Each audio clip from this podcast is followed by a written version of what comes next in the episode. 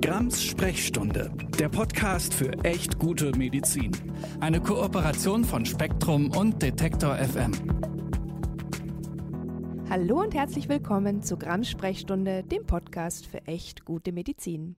Mein Name ist Nathalie Grams, ich bin Ärztin und Autorin und hier auf der Suche nach echt guter Medizin. Ich freue mich, dass ihr wieder dabei seid und natürlich auch, dass ihr den Podcast hoffentlich schon abonniert habt. Heute haben wir ein, ja, ich sag mal nicht ganz leichtes Thema vor uns, die sogenannte alternative Krebsbehandlung. Ihr habt wahrscheinlich gehört, dass ich die Anführungsstrichen schon äh, mitgesprochen habe. Und ähm, ja, dass nicht alles, äh, was von sich behauptet, wirksam zu sein, auch wirklich wirkt, habe ich ja schon in meinem Buch Was wirklich wirkt äh, beschrieben. Und heute wollen wir uns das Ganze in einem sicherlich ganz besonders wichtigen Teil der Medizin anschauen, der Onkologie, also dem Teil der Medizin, in dem Krebs diagnostiziert und im besten Fall natürlich auch therapiert wird. Ja, und äh, da Krebsdiagnosen immer noch oft auch lebensbedrohliche Diagnosen sein können, ist es hier natürlich besonders schlimm, wenn falsche Heilsversprechen nicht nur die Heilungschancen vermindern, sondern auch zu einer Verkürzung des Lebens führen können. Und ich spreche deswegen heute mit Professor Dr. Jutta Hübner. Sie ist Professorin für integrative Onkologie an der Uni Jena. Hallo, liebe Jutta. Möchtest du dich vielleicht einmal kurz vorstellen?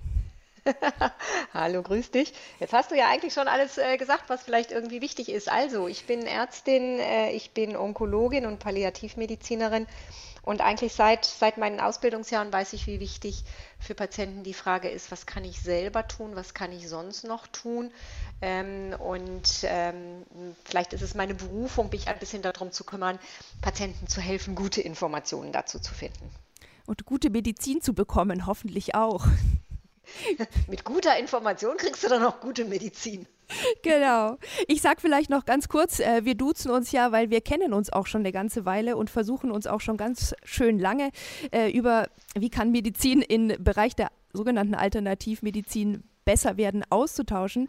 Wir waren zusammen im Münsteraner Kreis aktiv. Die haben ja zum Beispiel dieses Memorandum herausgebracht, wie könnte man den Berufsstand der Heilpraktiker verbessern. Und wir kennen uns natürlich auch aus dem INH, dem Informationsnetzwerk Homöopathie, weil da hast du sogar meine Leitung übernommen und bist jetzt Leiterin des INH äh, glaube ich, eine schwere Nachfolge nach der Steinvorlage, die du da hingelegt hast, aber ich gebe mir alle Mühe. Ich glaube, es könnte keine bessere Nachfolge geben. Jetzt sind wir beide ein bisschen peinlich berührt und machen schnell weiter mit dem Thema. Und so eigentlich ja, ist es ja auch wirklich kein ähm, lustiges oder ich habe es auch schon gesagt, leichtes Thema, über das wir heute sprechen. So eine Krebsdiagnose ist ja zunächst mal auch das habe ich schon gesagt, oft eine lebensbedrohliche Diagnose. Und äh, ja, oft ist man erstmal einfach betroffen, verwirrt und verständlicherweise auch, auch in, in Not. Und dann kommt dazu, dass ja manchmal fast schon so Horror-Stories über Krebstherapien, wie zum Beispiel die Chemotherapie, kursieren, gerade auch in den äh, sozialen Medien. Und es ist natürlich auch ein Fakt, dass die Krebsbehandlung auch jetzt nicht so easy peasy eine leichte ist, obwohl immer wieder äh, versucht wird, die Verträglichkeit zu verbessern, kann das Ganze, selbst wenn man bestmöglich therapiert wird, sehr belastend sein. Und dann ist natürlich auch super verständlich und klar, dass sich da der Wunsch einstellt, es gäbe erstmal eine sanfte Möglichkeit, dem Krebs irgendwie Einhalt zu gebieten. Und du hast es ja schon ein bisschen angesprochen, du denkst sicherlich so wie ich auch, dass dieser Wunsch erstmal auch total nachvollziehbar ist. Der ist absolut nachvollziehbar und ja im Grunde auch unterstützenswert, denn wir wissen, dass wenn Patienten sehr gut mit Ärzten zusammenarbeiten, also sie sich auch melden bei Nebenwirkungen, sich trauen, etwas zu sagen, nachzufragen, sehr viel besser durch die Therapie durchkommen. Das ist das A und O einer gelingenden Tumortherapie. Deshalb ist grundsätzlich erstmal die Bereitschaft äh, und der Wunsch des Patienten, das möge möglichst gut laufen, richtig und unterstützenswert. Mhm aufpassen, das hast du ganz richtig formuliert, müssen wir, wenn äh, Patienten versprochen wird, oh, wir haben da etwas, das wirkt immer, auch in ganz verzweifelten Fällen, äh, und es hat praktisch eigentlich überhaupt gar keine Nebenwirkung. Also 100% Wirkung und null Nebenwirkung, das ist so das absolute Erkennungsmerkmal für alternative schräge, schlechte Medizin oder nennen wir es auch mal klar Charlatanerie. Mhm. Ja, ja, und ist natürlich aber auch so dem Wunsch entsprechend, den man halt einfach hat, so es möge so etwas geben. Also ich glaube, diesen Grundgedanken kann man verstehen, aber bei diesem Grundgedanken sollte einem halt innerlich so eine kleine Warnlampe angehen, dass man sagt, huh, also Therapien, die daherkommen und keine Nebenwirkungen haben, stehen halt auch im schweren Verdacht, keine Hauptwirkung zu haben. Und ich glaube, wir sind uns auch darin einig, dass die größte Gefahr bei diesen, du hast es jetzt schon ganz äh, direkt, Charlatanerie-Methoden ähm, nicht unbedingt ist, dass die jetzt direkt schaden und zum Beispiel die, den Krebs jetzt irgendwie anfüttern oder sonst irgendwas, sondern dass äh, dadurch eine äh, wirklich wirksame Therapie verzögert oder unterlassen wird. Und gerade bei Krebs ist es ja, und korrigiere mich, wenn ich falsch liege, ganz, ganz wichtig, so früh wie möglich mit einer guten Therapie und auch natürlich mit einer ausreichenden Diagnostik zu beginnen. Man sagt ja immer so ein bisschen, Zeit ist Heilungschance. Und wenn ich die jetzt äh, sozusagen vertue oder vielleicht auch einfach nur gefährde und minimiere, weil ich diesem Wunsch anhänge, es gäbe da doch etwas anderes, dann ist das halt einfach für die Gesamtprognose ziemlich schlecht, so verständlich der Wunsch ist. Was sagst du denn Patientinnen? Du bist ja jetzt tatsächlich auch als Ärztin in der Onkologie tätig, die mit so einem Wunsch zu dir kommen. Mhm. Also ich glaube, der erste wichtige Punkt ist, grundsätzlich ist der Wunsch des Patienten, mit möglichst wenig Nebenwirkungen durch die Therapie durchzukommen, richtig und wichtig. Mhm. Weil unsere Therapien werden immer länger dauern. Früher waren das mal drei Monate Maximum. Da kann man es auch nochmal akzeptieren, wenn es einem nicht gut geht. Mhm. Aber heutige moderne Therapien sind ja teilweise über Monate oder Jahre. Und das heißt, wir müssen wirklich alles daran setzen, dass es unseren Patienten gut geht und sie müssen das auch stringent einfordern.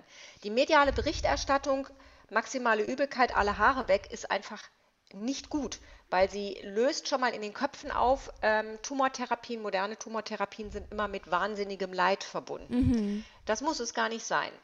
Ähm, tatsächlich hast du recht, wenn Patienten alternative Medizin machen, wirklich als Alternative zu einer vorgeschlagenen guten Medizin, ähm, dann kann das dazu führen, dass sie mit der dann vielleicht wirksamen Therapie entweder gar nicht anfangen mhm. und der Tumor fortschreitet oder später anfangen und wir damit wesentlich schlechtere Heilungsaussichten haben.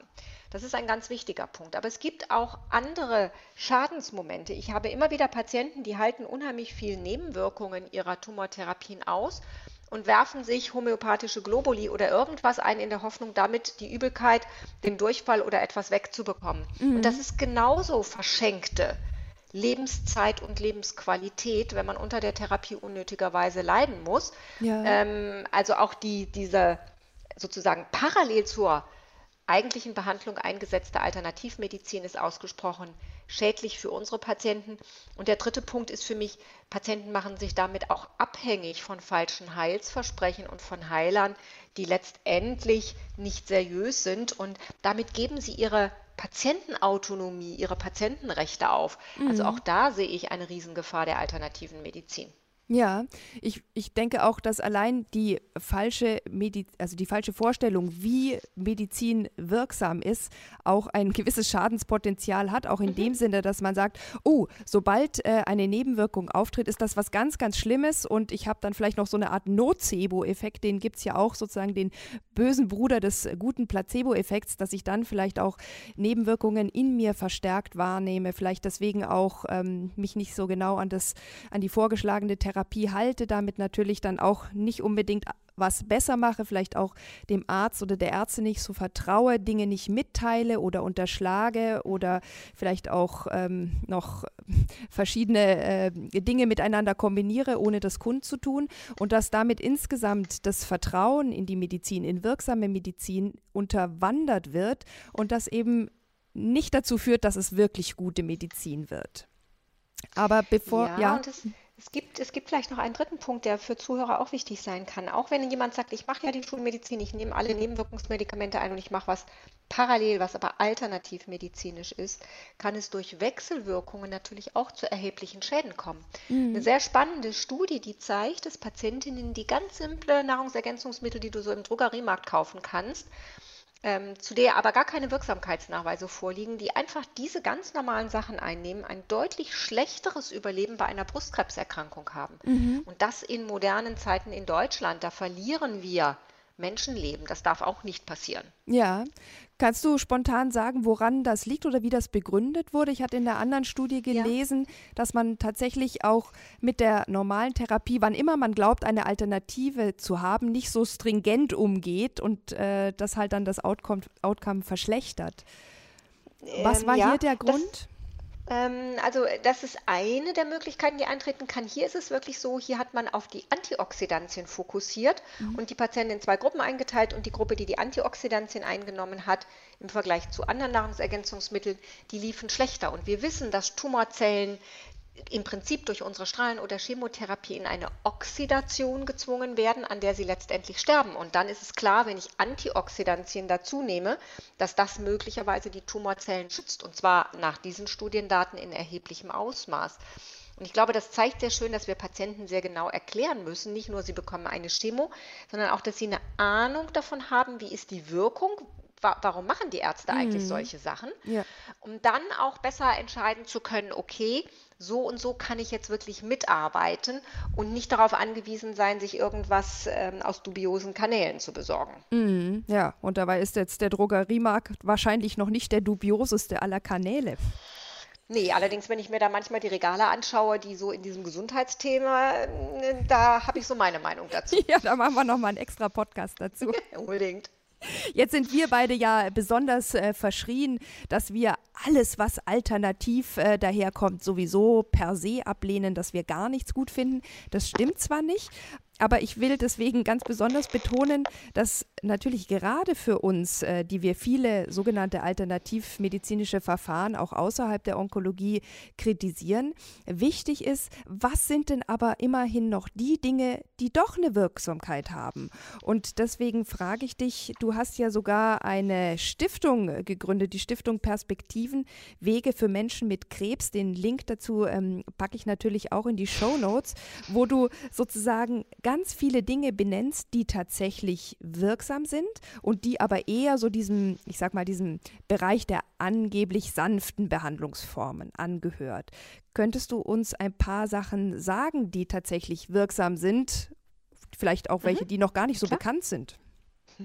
Äh, auch so geheimnisvoll ist das ja meistens gar nicht. Das ist ja das, was es so schwierig macht. Ja, der Mensch sucht nach dem Großen, nach der geheimnisvollen Heilpflanze oder so irgendetwas. Mhm. Und dann sage ich schon mal, ja, guck mal, ähm, gegen Durchfall hilft der geriebene Apfel oder die gedrückte Banane. Das ist so banal, dass man ja, das nicht so sexy findet. ja. Aber im Prinzip äh, würde ich vielleicht einen Begriff ganz kurz gerne einführen, und zwar anstelle von alternativer Medizin, das ist die Schublade bitte nicht machen, mhm. nehmen wir jetzt mal die Schublade komplementäre Medizin. Komplementär bedeutet nämlich begleitend, ergänzend und zwar im Sinne von ab abgestimmt auf die Schulmedizin, also auch darauf achtend, dass eben keine Wechselwirkungen eintreten. Mhm. Und da heißt es immer, ich muss jetzt erstmal wissen, was kriegt der Patient denn eigentlich an Therapie? Das heißt, ich brauche ein solides, gutes Grundwissen, wie onkologische Therapien funktionieren. Mhm. Und dann muss ich wissen, okay, welche Nebenwirkungen können da auftreten und was kann ich dagegen tun.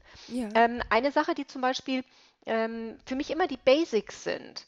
Das ist eine ausgewogene, wirklich ausgewogene Ernährung und körperliche Aktivität. Mhm. Das ist fast immer eine richtige und wichtige Antwort. Und dann können wir zu einzelnen Nebenwirkungen was dazugeben. Zum Beispiel wissen wir, dass bei Übelkeit und Erbrechen durchaus Ingwer ein spannender Ansatz ist. Mhm. Ähm, wir wissen, dass bei Mundschleimhautentzündung ein ganz normaler Honig helfen kann, den man so im Mund zergehen lässt. Muss also nicht ähm, der teure Manuka-Honig sein? Muss ich sofort Nein, bitte den ausdrücklich nicht. es gibt vier Studien, die haben gezeigt, dass Honig Honig schädlich ist. Dreimal darfst du raten, mit welchen äh, Honig die gemacht worden sind. Alle vier sind mit Manuka-Honig gemacht okay. worden. Und das ist auch wieder ganz wichtig. Ne? Viele Ärzte denken, naja, das ist jetzt Honig und das ist Honig, das ist irgendwie das Gleiche. Und Laien denken das auch. Es braucht in der Komplementärmedizin Fachwissen, um so etwas zu differenzieren und zu sagen, wann setze ich was ein. Mhm, mh. Ja, aber jetzt habe ich dich ein bisschen unterbrochen. Also Honig Alles und gut. was noch? Äh, Honig wäre so eine Möglichkeit. Ähm, den geriebenen Apfel beim Durchfall hatten wir schon. Äh, wir wissen aber auch, dass zum Beispiel, ähm, wenn wir schauen, was machen wir denn mit Menschen, die diese Sensibilitätsstörungen an Händen und Füßen entwickeln, ein ganz Mhm. einfaches Geschicklichkeitstrainingsprogramm mit Händen und Füßen hilfreich ist. Mhm. Ähm, also hier äh, sind wir mehr so in der Anwendung, dass Menschen, die zum Beispiel mit Angst oder mit Schlafstörungen zu tun haben, durchaus von Entspannungsverfahren profitieren können. Ähm, dass wir bei Hitzewallungen zum Beispiel ähm, die Traubensilberkerze als Heilpflanze einsetzen können. Ich bin durchaus ein Fan von gut gemachter Heilpflanzenkunde. Wir haben äh, Gott sei Dank in Europa und gerade in Deutschland eine sehr gute Tradition mit sehr guten Präparaten. Das geht leider so mit der mm, Zeit ein bisschen jetzt verloren, aber Mhm. im Prinzip können wir sehr gut ausgewählt auch mit Heilpflanzen dem einen oder anderen Patienten helfen.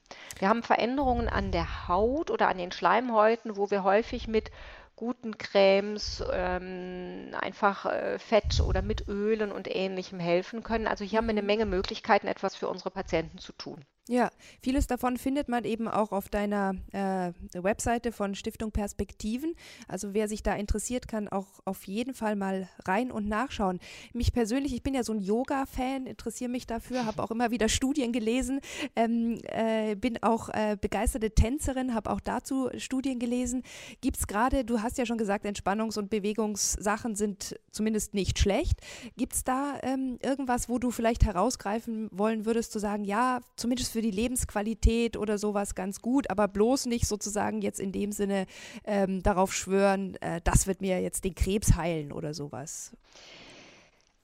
Also tatsächlich ist das Thema Bewegung, körperliche Aktivität wahrscheinlich ein Schlüsselfaktor, aber nicht in dem Sinne, da hast du völlig recht, dass man damit den Krebs heilen kann. Aber wir können unheimlich viel für unseren Körper tun, ihn fitter für Therapien machen, unser Immunsystem aktivieren, wenn wir körperlich aktiv sind.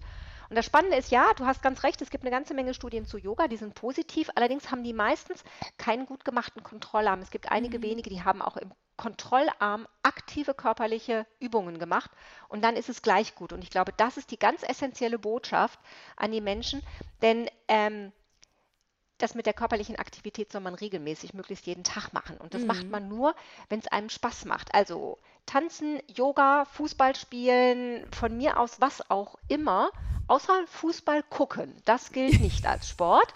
Ähm, es sei denn, Sie haben Ihr Tablet beim Joggen vor der Nase und sausen da durch die Gegend. Das können Sie machen, wenn Sie nicht auf die Nase fallen. Ja. Aber im Prinzip selber aktiv werden ist der Schlüssel. Und ähm, klar, die Sportwissenschaftler forschen darum, was für Bewegungsübungen da jetzt vielleicht am besten sind. Aber meine einfache Botschaft ist erstmal, bewegt euch. In der Stiftung machen wir tatsächlich Tanzen, weil da scheinen wir beiden ein Hobby zu teilen. Mhm. Ähm, aber das muss man nicht machen, wenn man keinen Spaß dran hat, nicht? Dann Ja. bewegt man sich anders. Man kann auch seinen Hund oder seine Enkelkinder unter den Arm packen und einfach mal losziehen und sich einen fröhlichen äh, Spaziergang, Nachmittag, was auch immer machen. Mhm. Kann man gleich noch mit Waldbaden kombinieren, aber da frage ich dich auch ein anderes Mal dazu. Jetzt hast du es schon ein bisschen angesprochen und ich glaube, das ist auch wirklich ein ganz, ganz wichtiger Punkt, dass man oft in der sogenannten Alternativmedizin die Hilfe im Außen, durch andere, durch Mittel, durch sogenannte Medikamente sucht. Das ja aber ein ganz entscheidender Faktor für gute Krebstherapie, überhaupt für gute Medizin ist, dass man selbst aktiv wird, dass man selbst was macht. Und du definierst ja komplementäre Behandlung, wenn ich dich richtig verstanden habe, so, dass du sagst, das sind genau all die Maßnahmen, die PatientInnen selbst durchführen können, ohne dabei wirklich sinnvolle medizinische Behandlungen zu unterlassen oder zu torpedieren, zum Beispiel auch durch Wechselwirkungen. Und was ist damit genau gemeint? Das ist ja auch eins so deiner ähm, besonderen Expertisen, da auch selbst zu, zu forschen. Und nochmal vielleicht, um es noch einmal herauszustreichen, was ist aus deiner Sicht der Unterschied zur sogenannten Alternativbehandlung? Also, ähm, alternativ ist einmal dieses anstelle von, aber es ist für mich auch alle Form von unwissenschaftlicher Medizin, egal Mhm. mit welcher Methode. Also, äh, nehmen wir mal an, ich mache eine Operation in einer völlig falschen Krankheitssituation, ist das letztendlich alternative Medizin. Ja. Ähm, Schulmedizin ist so ein gemeiner Begriff, der klingt so abwertend, ähm, aber wir nehmen ihn jetzt einfach mal. Schulmedizin ist für mich Der Fachbegriff ist evidenzbasierte Medizin, äh, also wissenschaftliche Medizin. Das heißt, wir wissen aus gut gemachten Untersuchungen, dass für die Situation unseres Patienten, unserer Patientin, das die bestmögliche Therapie ist, die wir empfehlen können. Mhm. Komplementäre Medizin ist für mich auch wissenschaftlich basierte Medizin. Und jetzt kann man sich überlegen, was ist denn der Unterschied zwischen Schul- und Komplementärmedizin? Ganz simpel. Schulmedizin ist das, was der Doktor macht oder die Pflegekraft. Also Medikamente, Strahlentherapie, Operation, alles Mögliche, wo man immer den Fachmann bei sich braucht, mhm. wenn er mindestens mal ein Rezept ausstellt. Ja. Komplementärmedizin ist für mich, ich erkläre dem Patienten, wie es funktioniert. Zum Beispiel den Honig gegen Mundschleimhautentzündung. Danach braucht er mich an dem Problem nie wieder, mhm. weil das kann er ab dem Moment selber machen. Und ganz spannend wird es, wenn ich für ein bestimmtes Problem, was der Patient hat, wie zum Beispiel eine Erschöpfung, verschiedene Möglichkeiten habe und ihm diese verschiedenen Möglichkeiten erkläre und er auch merkt, ich kann selber ausprobieren, was davon tut mir jetzt am besten. Also zum Beispiel, welche Bewegungs- bis Sportart tut mir am besten. Wie kriege ich das mit der Ernährung so hin, dass ich nicht mehr so schlapp und müde bin. Mhm. Und ich lerne, selbstwirksam zu werden und die Situation gut einzuschätzen. Denn letztendlich, wenn wir Ärzte in der Komplementärmedizin wieder nur Rezepte ausstellen würden oder so irgendetwas, dann ist das genauso wie Schulmedizin. Also mhm. Also hier dem Patienten das Gefühl, gerade unseren Tumorpatienten das Gefühl zu geben, ich kann selber aktiv etwas mit dagegen tun, ist enorm wertvoll. Denn dieses Gefühl, ich habe eine Kontrolle über das, was ich mache, die geht leider in dem Moment der Diagnosestellung häufig verloren. Ja, und die kann man sich dann vielleicht auch ein bisschen zurückholen und vielleicht auch manchmal leider zurückerarbeiten, aber damit eben auch selbstwirksam werden und aus der Ohnmacht, die diese Diagnose ja auch oft bedeutet, herauskommen. Mhm. Ganz wichtig. Jetzt ist das ja alles, was wir hier so besprechen, so ein bisschen abstrakt. Hast du vielleicht ein, zwei Beispiele oder Fallgeschichten oder so aus deiner äh, täglichen Praxis in der Behandlung, in der komplementären Behandlung auch von Krebs, die du uns vielleicht schildern kannst? Kann gerne auch was Negatives und was Positives sein oder auch weiß ich nicht, wie Patienten zu dir gelangt sind, ist ja auch manchmal erst eine Odyssee, die sich dann hinter sich haben. Ich habe jetzt keinen einzelnen Patienten so gerade vor Augen. Ich glaube, das Wichtige ist, dass viele Patienten sehr, sehr lange auf diesem Weg erstmal eingelein gelassen sind und versuchen, sich da irgendwie durch dieses Wirrwarr an Informationen im Internet, in Büchern und Broschüren durchzuschlagen. Mhm. Meine Beispielpatienten sind dann eher welche, die vielleicht auch nach längerer Suche gefunden haben, wo finde ich gute Informationen und die dann auch gemerkt haben, das ist wirklich die Information, die mir weiterhilft. Leider sind es manchmal auch lange Odysseen, wo die, sagen wir mal, schulmedizinische Therapie nicht gut funktioniert hat. Also äh, Patienten, die sich melden wegen zum Beispiel Durchfällen. Und ich denke, oh Gott, äh, das ist so heftig, was da jemand erzählt. Das kann man eigentlich mit Naturheilkunde nicht in den Griff bekommen. Und man merkt im Gespräch, und deshalb ist es wichtig, dass wir als Ärzte diese Gespräche führen, dass der Patient noch gar nicht ähm, ausreichend Medikamente gegen Durchfälle bekommen hat, mhm. sodass wir dann erstmal auf diesem auf dieser Ebene eingreifen und dann sagen, und dann können Sie noch den geriebenen Apfel dazu nehmen und dann wird es auch funktionieren, wenn beides zusammenkommt. Und da habe ich fast jede Woche in der Beratung Patienten, wo solche Sachen einfach noch nicht gut zusammengefügt worden sind. Mhm, ja, kann ich mir gut vorstellen. Und was äh, mich an dieser Aussage von dir besonders freut, dass man ja gerade im Bereich der Alternativmedizin immer hört, es gibt ja so viel austherapierte Fälle in der Krebsbehandlung und denen wird allen nicht geholfen, so als ob wir ÄrztInnen sozusagen den PatientInnen da die Tür vor der Nase zuschlagen würden und sagen, Moment mal, Sie sind jetzt hier austherapiert und wie viele Möglichkeiten der Begleitung oder auch der Ergänzung und auch der individualisierten Medikation es hier gibt, freut mich einfach nochmal zu hören. Deswegen betone betone ich das nochmal sehr. Und ich meine, jetzt geht es ja hier in dem Podcast darum, wie Medizin echt gut sein kann oder zumindest werden kann. Und ich glaube, gerade in der Onkologie brauchen wir noch eine deutliche Verbesserung. Auch allein schon deshalb, damit Menschen sich nicht erst auf die Suche nach letztlich nicht wirksamen Alternativen machen müssen. Was wären denn vielleicht so zwei, drei Items von dir zum Schluss, wo du sagen würdest, ja, da müssen wir uns echt auch an die, ich sage jetzt auch mal den Begriff schulmedizinische Nase fassen. Ähm, hier muss wirklich Medizin besser werden. Medizin muss in der Kommunikation besser werden. Wir müssen Patienten sehr viel besser zuhören. Wir müssen bereit sein, erstmal die Fragen, die sie haben, als relevante Fragen zu akzeptieren und selbst wenn wir das Gefühl haben, das haben wir doch schon fünfmal erklärt, müssen wir die Geduld haben, ist gut und vor allen Dingen vielleicht zum ersten Mal laienverständlich zu erklären und dann wird es funktionieren. Mhm. Also geht es auch in diesem Bereich der Medizin nicht nur ums Sprechen, sondern auch ums Zuhören und ähm, ja, insgesamt um eine verbesserte, oft auch transparentere Kommunikation. Das haben wir in vielen anderen Bereichen auch schon gesehen. Hier ist es halt tatsächlich auch überlebenswichtig. Ja, liebe Jutta, damit sind wir heute auch schon ganz, ganz schnell durch dieses schwere Thema durchgaloppiert. Ich darf mich ganz herzlich bei dir bedanken und auch verabschieden und freue mich, dass du zumindest auch in deiner Praxis oder beziehungsweise in deiner Tätigkeit an der Uni Jena dann für echt gute Medizin sorgst. Vielen Dank. Danke dir. Tschüss. Tschüss. Ja, also ich möchte euch noch mal kurz darauf hinweisen, dass es tatsächlich äh, Wege für Menschen mit Krebs gibt. Eine der vielen Möglichkeiten ist natürlich die Stiftung, die Jutta Hübner ins Leben gerufen hat. Diesen Link packe ich euch, wie gesagt, in die Show Notes.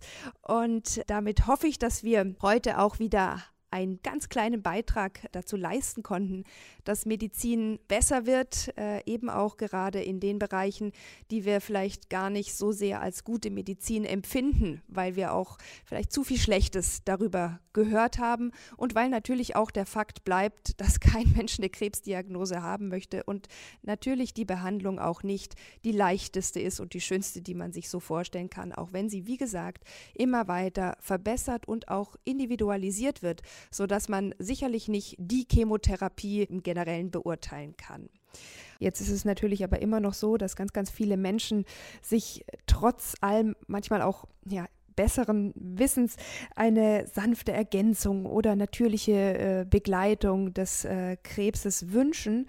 Und deswegen finde ich eine ganz gute Empfehlung die Seite des Deutschen Krebsforschungszentrums, die sich tatsächlich genau deswegen ganz verbreitete alternative oder naturheilkundliche Mittel und Methoden angeschaut haben. Also egal, ob das jetzt die Mistel ist oder die Homöopathie oder die Meditation oder irgendwelche Immunstärkungspräparate aus der Nahrungsergänzungsmittelecke, die haben sich das wirklich sehr sachlich und neutral angeschaut und ich denke, da kann jeder und jede eine gute Information für sich finden. Ich habe euch diese Links natürlich in die Show Notes gepackt.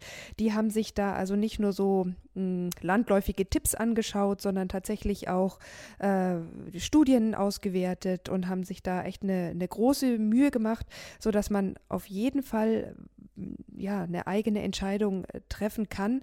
Und das ist auch genau das Ziel, dass die eben auch sagen, jeder Krebspatient, jede Krebspatientin muss und kann und darf natürlich auch letztendlich selbst entscheiden.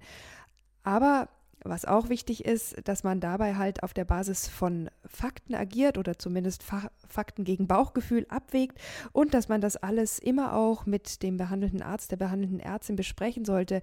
Jutta hat es ja auch gesagt, es gibt eben Interaktionen und Wechselwirkungen und Nebenwirkungen, die zumindest den behandelten ÄrztInnen bekannt sein sollten. Und wenn man das alles beachtet, dann kann man sich sicherlich einen individuellen Weg gerade in dieser schweren Situation mit gutem gutem Gefühl und klarem Verstand suchen. Und ich freue mich auch sehr, dass ihr das neue Podcast-Format so gut annehmt. Ich habe unglaublich viele Zuschriften bekommen mit super guten Themenvorschlägen für die nächsten Folgen. Und ich ähm, ja, muss erst mal gucken, wie ich das alles unterkriege und sortiere. Ihr könnt auf jeden Fall weiterhin an die E-Mail-Adresse sprechstunde@ detektor.fm schreiben und dabei ist es wichtig zu wissen, Detektor schreibt sich mit K. Manche haben das, glaube ich, mit C geschrieben. Klar, hört man beim Sprechen nicht. Und deswegen nochmal Sprechstunde at detektor.fm mit Detektor mit K. Und dann erreicht ihr mich und könnt gerne auch weiterhin vielleicht auch mal eine ja, schlechte Erfahrung, die ihr gemacht habt, schildern. Und dann können wir das hier aufgreifen und dann hoffentlich Stück für Stück ein, ein bisschen die Medizin besser machen. Wir bleiben auf jeden Fall hier aktiv mit Grams Sprechstunde, dem Podcast für echt gute Medizin, bis alle Fragen geklärt sind und Medizin echt gut ist. Grams Sprechstunde, der Podcast für echt gute Medizin. Eine Kooperation von Spektrum und Detektor FM.